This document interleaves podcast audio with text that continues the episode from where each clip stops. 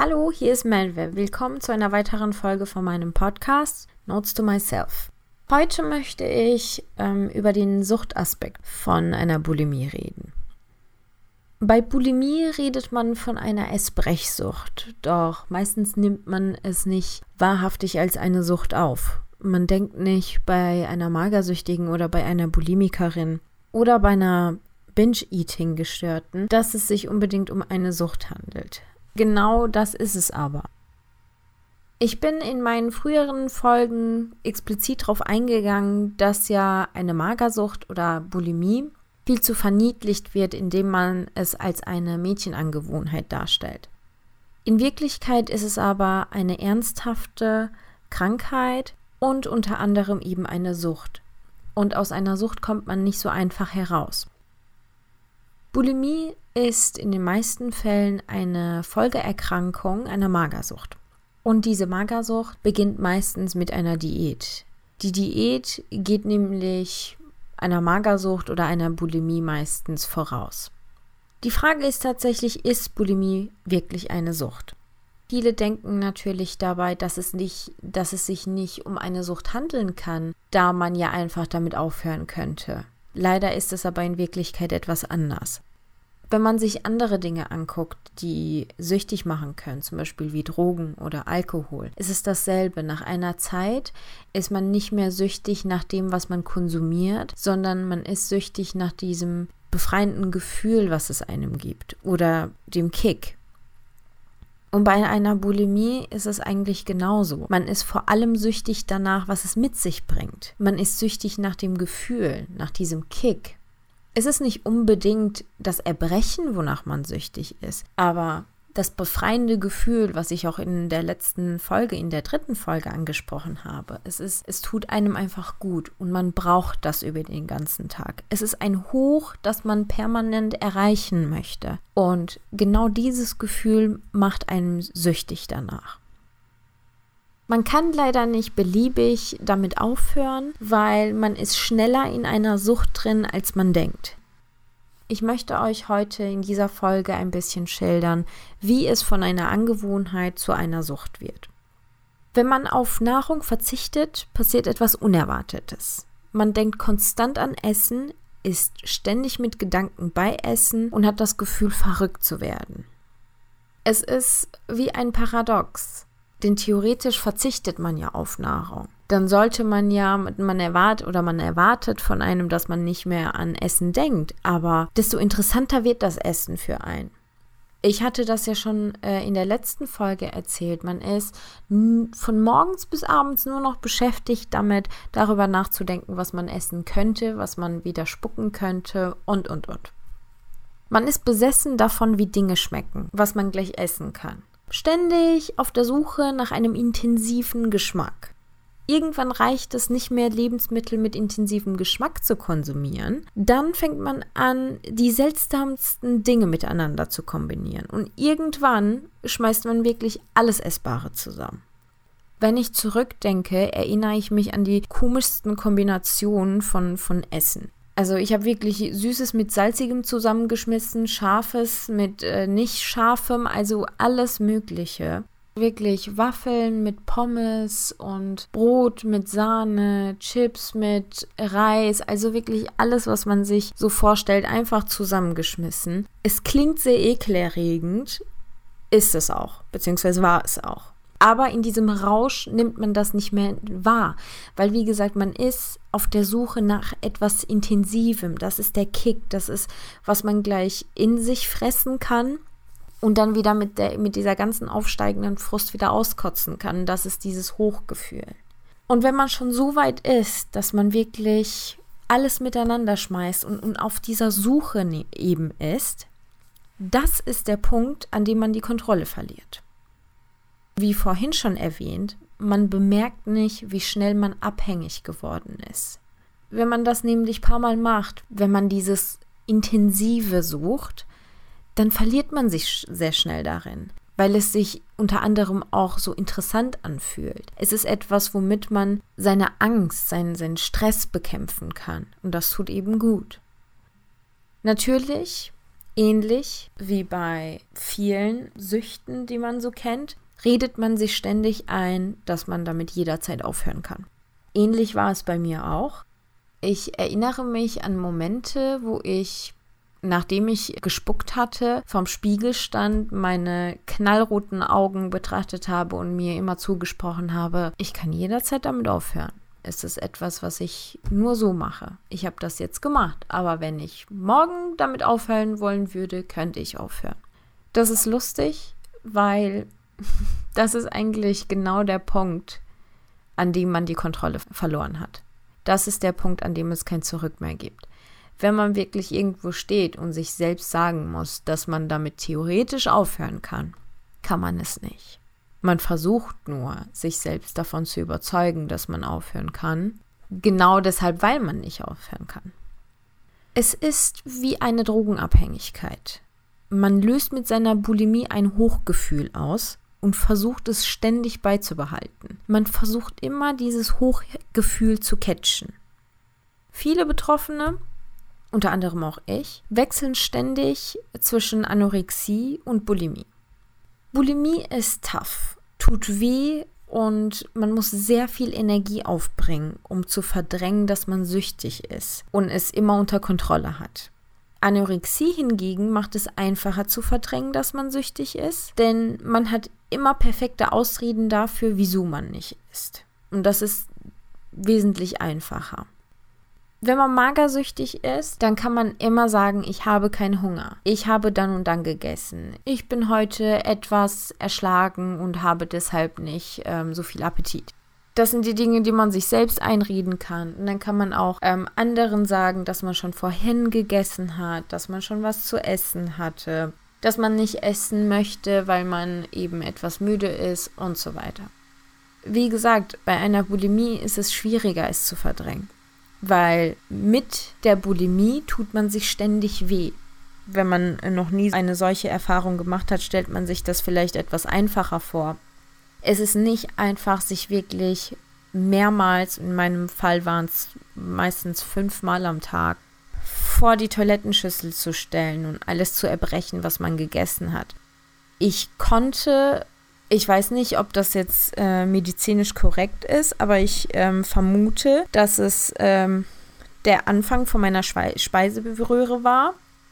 Ich konnte es mit meinem Finger immer spüren und nach einer Zeit natürlich hat es auch immer angefangen, weh zu tun, bis dahin zu lang. Also darin entstanden, glaube ich, auch schon ähm, Narben, schätze ich jetzt mal. Klar, es ist ein, es ist ein befriedigendes Gefühl, wenn man erstmal alles ähm, ausgekotzt hat, aber mein Magen tat auch weh, ich hatte immer Schmerzen.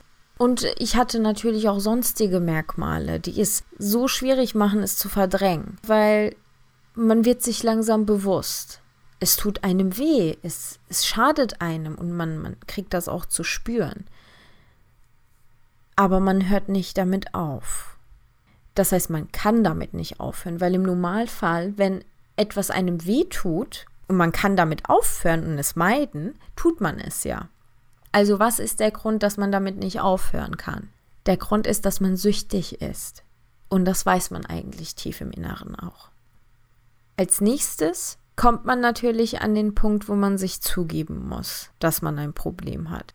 Darüber werde ich auf jeden Fall in meiner nächsten Folge viel mehr ähm, sprechen und von dieser Erfahrung erzählen. Aber auf jeden Fall ist es schwierig zu verdrängen, wenn man ständig Schäden davon trägt, von etwas, was man tut. Wie gesagt, für eine Anorektikerin ist es ein Ticken einfacher, es zu verdrängen. Es ist immer noch sehr tough, sehr schwierig. Aber im Gegensatz äh, zu einer Bulimikerin ist es vielleicht ein bisschen einfacher. Ich sagte ja vorhin, in den meisten Fällen switcht man von einer Diät zur Magersucht und von der Magersucht entwickelt man eine Bulimie. Genau diese Erfahrung habe ich auch gemacht. Es fing an mit Diäten. Es fing an damit, dass ich sehr wenig gegessen habe oder sehr kontrolliert gegessen habe. Das hat sich sehr, sehr schnell zu einer Magersucht entwickelt. Also heute, wenn ich natürlich zurückblicke, ist es furchterregend. Deshalb finde ich auch, dass man ganz vorsichtig damit sein sollte, wenn man äh, Diäten anfängt oder aus welchen Gründen man solche Diäten macht. Ich war noch sehr jung Ich war um die 14, 15 und habe eben mit Diäten begonnen, aber es war nicht genug. Und was nicht genug war, was ich damals natürlich nicht realisieren konnte, war dieses befriedigende Gefühl. Es war nicht genug, um mit meinen Ängsten umzugehen. Es war nicht genug, um mit meinen Selbstzweifeln umzugehen. Also machte ich einen Schritt, das extremer war. Ich fing an, auf Essen zu verzichten. Davor war das nur, auf Essen zu achten. Jetzt verzichtete ich komplett auf Essen. Ich reduzierte es auf ein Minimum, womit ein Mensch normalerweise nicht lange überleben könnte. Ich hatte das, glaube ich, ähm, schon mal erwähnt. Ich aß nur noch eine Tasse Suppe und Naturjoghurt. Das war mein Essen für den ganzen Tag. Und diese in Anführungsstrichen Kur habe ich dann einen Monat lang gemacht. Und als ich, glaube ich, schon in der dritten Woche war, habe ich gemerkt, dass ich nicht mehr essen konnte. Ich konnte mir nichts mehr. Am Anfang war es natürlich schwierig. Ich wollte ein bisschen mehr essen. Ich wollte vielleicht ein Stück Brot dazu oder so. Aber nach der dritten Woche passierte wirklich etwas Komisches. Ich konnte nicht mehr etwas anderes essen. Also nicht konnte im Sinne von, dass mein Körper es nicht verträgt, sondern mental. Ich konnte nicht mehr ähm, mir ein Stück Brot greifen und es zu meiner Suppe essen. Es war es war ein komisches Gefühl und ich konnte damit nicht umgehen. Ich konnte es auch nicht in irgendeine Kategorie stecken, weil ich war zu jung, um diese Verhältnisse zu verstehen von einer Magersucht oder überhaupt von einer Sucht. Ich versuchte damit fertig zu werden, indem ich mich so ein bisschen langsam rangetastet habe. Aber ab diesem Zeitpunkt hatte ich ein Tor geöffnet, das ich lange Zeit nicht mehr schließen konnte. Dieses verkorkste Verhältnis zu Essen. Ich hatte immer Angst davor, irgendwie viel zu essen oder zu viel zu essen oder überhaupt irgendwas zu essen. Natürlich änderte sich mein Verhältnis zu Essen in den kommenden Jahren. Ich hatte Mini-Phasen, wo ich dann äh, mehr gegessen habe, aber wie gesagt, das, das Verhältnis war nun mal komisch. Und als die stressigste Phase meines Lebens kam, wo, wo meine Selbstzweifel komplett meinen Alltag bestimmten und ich nur noch mit meinen Angstzuständen zu kämpfen hatte, brauchte ich etwas anderes, um ein Gleichgewicht herzustellen. Die Magersucht reichte da nicht aus. Es war nicht genug. Es, es löste noch nicht dieses Hochgefühl aus. Und da kam der Wechsel zu Bulimie ganz gelegen. Wie man hört, der Grund, wieso ich von Magersucht zu Bulimie gewechselt hatte, war, dass Magersucht nicht mehr genug war für mich. Ich hatte es etwas gebraucht, was, was heftiger ist. Ich weiß gar nicht, wie man das Gefühl beschreibt. Es musste einfach mehr sein. Es sollte vielleicht auch ein bisschen wehtun, damit ich, damit ich spüre, dass ich noch da bin, dass ich noch lebe. Aber auf der anderen Seite sollte es auch ein bisschen wehtun, weil mein Selbsthass so groß war. Und so tat ich es. So tat ich den Schritt von Magersucht zu Bulimie. Für Bulimiker ist es allein schon sehr schwierig genug, sich selbst zuzugeben, dass man ein Problem, eine Sucht zu bekämpfen hat. Weil wenn man sich das einmal zugegeben hat, dann passieren nämlich verschiedene Dinge. Erstens, man verliert sein Tool, um mit seinen Selbstzweifeln umzugehen. Zweitens ist es eine zusätzliche Bestätigung dafür, dass man schwach ist. Das ist zum Beispiel auch etwas, was ich sehr interessant finde. Als Bulimikerin selbst nimmt man seine Bulimie nie als Schwäche wahr. Es ist ein Beistand. Man nutzt es. Aber sobald man das Gefühl kriegt, okay, es ist eine Sucht, wird es ein bisschen schwieriger. Dann wird das nämlich zu einer Last. Dann ändert sich diese Sucht in etwas, womit man eigentlich gar nichts zu tun haben will. Es entwickelt sich zu einer Schwäche. Und dadurch fühlt man sich noch schlechter. Man sagt, okay, du bist sogar noch schwächer als du es eigentlich bist. Und hier hast du noch eine Bestätigung, denn du bist süchtig nach etwas und du kannst damit nicht aufhören. Und dass man sich durch diese Erkenntnis schwächer fühlt, treibt einem auf der anderen Seite noch mehr voran, eben mit seiner Bulimie weiterzumachen oder es sogar ein, ein Level zu steigern. Es ist also ein Teufelskreis für eine Bulimikerin. Und wenn man einmal da drin ist, kommt man nicht mehr einfach heraus. Es ist ein Rad, in dem man sich ständig dreht. Man ist Bulimikerin, also ist man schwach und weil man schwach ist, hat man das Bedürfnis, seine Bulimie noch mehr voranzutreiben, um seinen Selbsthass sogar noch mehr zu steigern und um mit dieser Schwäche eben umzugehen. Dass Bulimiker sich selbst nicht zugeben können, dass sie ein Problem und eine Sucht zu bekämpfen haben und die Tatsache, dass Bulimiker manchmal normale Phasen haben und in Gesellschaft anderer essen, macht es auch für Außenstehende schwierig, eine Bulimie zu entdecken. Ich kann wieder natürlich ein Beispiel von mir nennen. Ich habe sehr viel Fitness gemacht und mein Körper sah eigentlich normal aus. Für viele Bulimiker ist es der Fall, weil man immer diese Phasen hat, kann man eigentlich ein Gewicht halten, was natürlich für Magersüchtige anders ist. Bei einer Magersucht, bei einer Anorexie ist es nämlich extremer, weil man sehr stark auf Essen verzichtet und das permanent nimmt man viel stärker und viel schneller ab. Das macht das für Bulimiker natürlich einfacher, es zu vertuschen. Es gibt aber auch sehr viele Anzeichen, woran man das natürlich erkennen kann. Aber im Allgemeinen machen diese normalen Phasen und das etwas normalere Gewicht es schwieriger zu sehen, dass jemand Bulimikerin ist. Wie gesagt, ich konnte ein Gewicht halten. Ich habe sehr viel Sport gemacht und dadurch hatte ich auch äh, Muskel aufgebaut, so dass ich es körperlich vielleicht etwas verstecken konnte und womit auch andere es nicht direkt sehen konnten. Diese normalen Phasen finden meistens in einem Rausch statt.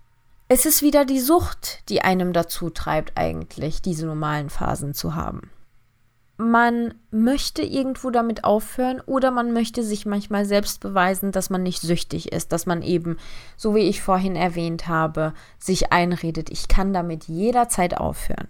Und man versucht dann etwas normal zu essen und nicht äh, direkt danach spucken zu gehen. Manchmal klappt das, das sind dann eben diese normalen Phasen. Manchmal schafft man das über den ganzen Tag und manchmal sogar zwei Tage. Aber es hält einem nicht davon ab, ständig über Essen nachzudenken. Mit jedem Löffel, das man in seinen Mund führt, hat man nämlich wieder diese Gedanken. Man denkt sich, oh Gott, ich esse. Ich sollte aufpassen. Ich habe nicht vor zu spucken, also sollte ich weniger essen, kontrollierter essen. Ich sollte das hier vermeiden, das andere essen. Also es hört nie auf. Man ist sogar in dem Moment, wo man nicht erbrechen wird, trotzdem süchtig danach. Es hört nie auf. Man ist einmal da drin. Man schafft das vielleicht einen Tag hinzukriegen oder wie gesagt ein paar. Aber es hört nicht auf. Man ist da nicht komplett raus. Weil das Problem nicht das Essen und das Erbrechen ist. Das Problem ist viel größer. Bulimie ist eine psychische Krankheit. Und so muss es auch behandelt werden. Es hat andere Gründe. Es geht nie darum, und das kann ich wirklich nicht oft genug sagen, es geht nie darum, dünn sein zu wollen. Das Problem ist viel größer. Kein Mensch würde sich sowas antun. Niemand würde sich an sein Limit treiben, um dünn sein zu können. Niemand würde diese Magenkrämpfe und diese ganzen körperlichen Belastungen ausstehen, nur damit man dünn sein kann. Als Bulimikerin schwankt man tatsächlich zwischen vielen verschiedenen Phasen. Manchmal unter Menschen ist man ganz normal, dann hat man, wenn man alleine ist, diese Fressanfälle, was schließlich zum Erbrechen führt. Und manchmal verzichtet man komplett auf Essen. Ich erinnere mich an Tage, an denen ich nur Wasser getrunken habe. Das ist unvorstellbar für mich heute, aber das habe ich früher gemacht. Manchmal habe ich nur ein Liter Wasser getrunken am Tag und das war's. Und so bin ich ins Bett gegangen. Und am nächsten Tag habe ich mich gut gefühlt, wenn ich aufstand und mein Bauch war flach. Das hat mich damals tatsächlich glücklich gemacht. Ja, und manchmal ähm, war ich dann unter Freunden. Meistens habe ich auch unter Freunden nicht gegessen, weil ich hatte, wie gesagt, immer Ausreden. Immer, dass ich keinen Appetit habe, dass ich morgens nichts esse, dass ich ähm, Mittagessen sehr spät hatte, dadurch auf Abendessen verzichte. Aber manchmal, da habe ich dann was gegessen. Und während ich gegessen habe, war ich mit den Gedanken nur damit beschäftigt, dass ich gerade was esse. Und habe mir gedacht, okay, ähm, wir essen gerade mit Freunden, danach gehen wir aber in die Bibliothek, dann kann ich ja erbrechen. Oder, okay, jetzt esse ich und weißt du was, heute werde ich es in mir behalten. Also, diese Gedanken haben konstant mitgespielt. Und wenn ich alleine war, habe ich in der letzten Folge ja geschildert, hatte ich diese enormen Fressanfälle und habe, so wie am Anfang der Folge ich es beschrieben habe, alles zusammengepackt, was ich in die Finger bekommen habe. Die komischsten Kombinationen habe es einfach in mich reingefressen. Und Ziel war nicht irgendwas zu essen. Ziel war, Dinge zu essen, die eine Geschmacksexplosion ausgelöst haben, sodass ich dann auch direkt ähm, ins Bad gehen und erbrechen konnte. Das Ganze war ein, und so nenne ich das, ein, ein Limitverhalten. Es war ein Verhalten in jeder Hinsicht am Limit.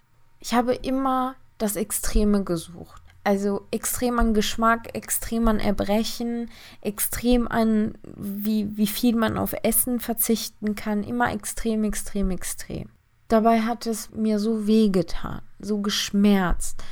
Ich hatte Sodbrennen, ich hatte Magenschmerzen, manchmal so schlimme Schmerzen, dass ich über den ganzen Tag vor Schmerzen heulen musste, so schlimme und auch andere Dinge. Also es war voller Leid und jedes Mal hat das immer so weh getan. Man kennt das vielleicht, wenn man mal krank ist oder so und, und erbrechen muss. Es ist schon ein Akt. Es tut weh, ne? Also man kennt das vielleicht, man hat so ein bisschen Schmerzen in der Brust und wie gesagt Magenschmerzen und alles. Und jetzt muss man sich vorstellen, dass ich das vier, fünf Mal am Tag gemacht habe, selbst herbeigeführt. Und es war so viel schmerzhafter, weil man das ja wirklich so oft macht, hat man natürlich irgendwann Schäden davon. Die Speiseröhre brennt und man hat Zahnfleischbluten. Es tut wortwörtlich weh, es schmerzt einem. Aber man macht weiter. Daran kann man, glaube ich, am besten erkennen, dass es eine Sucht ist und es einem nicht möglich ist, einfach damit aufzuhören. Nur magersüchtig zu sein wäre eine gute Alternative. Aber ich konnte Bulimie einfach nicht loslassen. Und da wusste ich eigentlich, dass ich süchtig bin. Ich erwähne das ja sehr, sehr oft. Magersucht und Bulimie ist viel mehr als die Sehnsucht, dünn zu sein. Es ist mehr ein Verlangen. Es ist ein Verlangen nach Befreiung. Man ist sehr überfordert mit mit diesen Angstzuständen, mit seinen Selbstzweifeln, mit Stress, mit Angst. Und man versucht einfach davon wegzukommen. Einen einzigen Moment zu haben, wo man die Zeit anhalten kann, um damit fertig zu werden, um vielleicht es auch zu vergessen. Aber man hat nichts um sich. Manchmal sind es Menschen, die einem fehlen. Manchmal ist man einfach allein. Man findet niemanden, der einen wirklich liebt Manchmal hat man liebende Menschen um sich, aber es sind schwierige Menschen, die vielleicht, die einem vielleicht falsch behandeln. Und manchmal sind es ganz andere Dinge.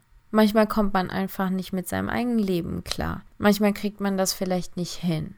Auf jeden Fall braucht man etwas, womit man kurz auf Pause drücken kann. Man sucht sich einfach ein Werkzeug dafür, um mit seinem Leben umgehen zu können. Und aus den vielen Gründen, was ich in den vorherigen Folgen genannt, habe, wählt man eben Magersucht oder Bulimie. Und ich glaube, je einsamer man ist, desto gefährlicher wird diese Sucht. Wahrscheinlich jene Sucht, aber ich habe meine Erfahrungen mit Bulimie gemacht, also kann ich tatsächlich davon sprechen.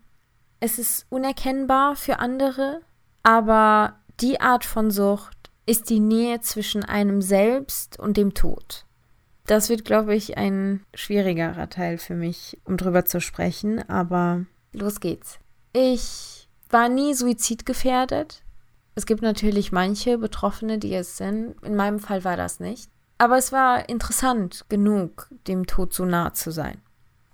Ich hatte manchmal seltsame Tage, ich hatte manchmal schwierigere Tage, auf jeden Fall, an denen ich mich sehr hilflos gefühlt habe, sehr allein und ohne Ausweg. Und da kommt der Gedanke an, an Tod natürlich irgendwo gelegen. Es ist der ultimative Pausknopf. Aber ich war nicht bereit, diesen Schritt zu machen. Ich wollte es auch nicht. Ich wollte ja hier bleiben. Ich wollte mein Leben genießen. Das war mein Grund, irgendwo mich in die Bulimie zu stürzen. Ich wollte erfolgreich werden. Ich wollte gut sein. Und ähm, dafür musste ich am Leben bleiben. Aber man weiß als Anorektikerin oder Bulimikerin, dass diese Sucht oder dass dieser Akt, was man tagtäglich unternimmt, einem auch den Tod bringen kann. Man, man ist sich das eigentlich in den meisten Fällen bewusst. Und es ist sehr interessant, sich bis dahin zu treiben, aber dann wieder zurückzuziehen. Das war vielleicht auch äh, der Grund für diese manchmal normalen Phasen. Also man ging wirklich so weit, dass man das Gefühl hatte, oh oh, es wird jetzt echt gefährlich und man konnte immer noch ein paar Schritte zurückgehen. Natürlich wird es problematischer, wenn man diese Schritte nicht mehr zurückgehen kann, weil man schon zu weit gegangen ist. Wo ich jetzt im Nachhinein so drüber spreche, finde ich das wirklich ungemein traurig, dass sich überhaupt irgendein Mensch so fühlen muss oder fühlen kann. Aber das war nun mal das Gefühl. Ich glaube, es ist sehr offensichtlich, wieso es eine Sucht ist. Diese Dinge, die ich aufzähle, sind nämlich ein Schnittpunkt für Magersucht, für Bulimie, für Drogensucht, Alkoholabhängigkeit. Und von all diesen Dingen kommt man nicht einfach weg, weil es eben eine Sucht ist. Es ist ein Kreislauf und man kommt da nicht ohne Hilfe raus. Bulimie ist nun mal eine Sucht und genauso muss es auch behandelt werden. Man muss vorsichtig damit umgehen. Man darf es wirklich nicht kleinreden. Es ist eine sehr ernste Sache. Man verliert sich sehr schnell in dieser Sucht. Diese Angewohnheit, auf Essen zu verzichten oder sich seine Frust reinzufressen und es wieder auszuspucken und damit die Frust zu kompensieren, wird sehr, sehr schnell zu einer Sucht. Zuletzt möchte ich erwähnen, falls wenn man davon betroffen ist oder jemanden kennt, der betroffen ist, ähm, bitte, bitte an jemanden wenden, der einen beraten kann. Ähm, ich lebe in Hamburg. Daher ähm, habe ich natürlich auch recherchiert, was für Vereine es hier gibt. Ähm, es gibt einen Verein, das heißt ähm, die Waage IV, die leisten wirklich tolle Arbeit, sind auch super, super nett. Und ich bin mir sicher, dass es wahrscheinlich in den meisten Städten solche Vereine gibt, die einen psychologisch betreuen können, ärztlich betreuen können oder eben weiterleiten können. Auf jeden Fall sich an zuständige Vereine oder Ärzte wenden ich werde auch versuchen, in die Folgebeschreibung ein paar Links hinzuzufügen für Vereine, an die man sich wenden kann. Und ich möchte nochmal erwähnen, falls man mich kontaktieren möchte diesbezüglich, gerne, gerne über meinen Blog mailnotes.com oder hallo at mailnotes.de gerne schreiben, gerne melden. Ich würde mich freuen, wenn ich jemandem weiterhelfen kann. Ich freue mich, dass du wieder reingehört hast und ich hoffe, wir sehen uns in der nächsten Folge wieder.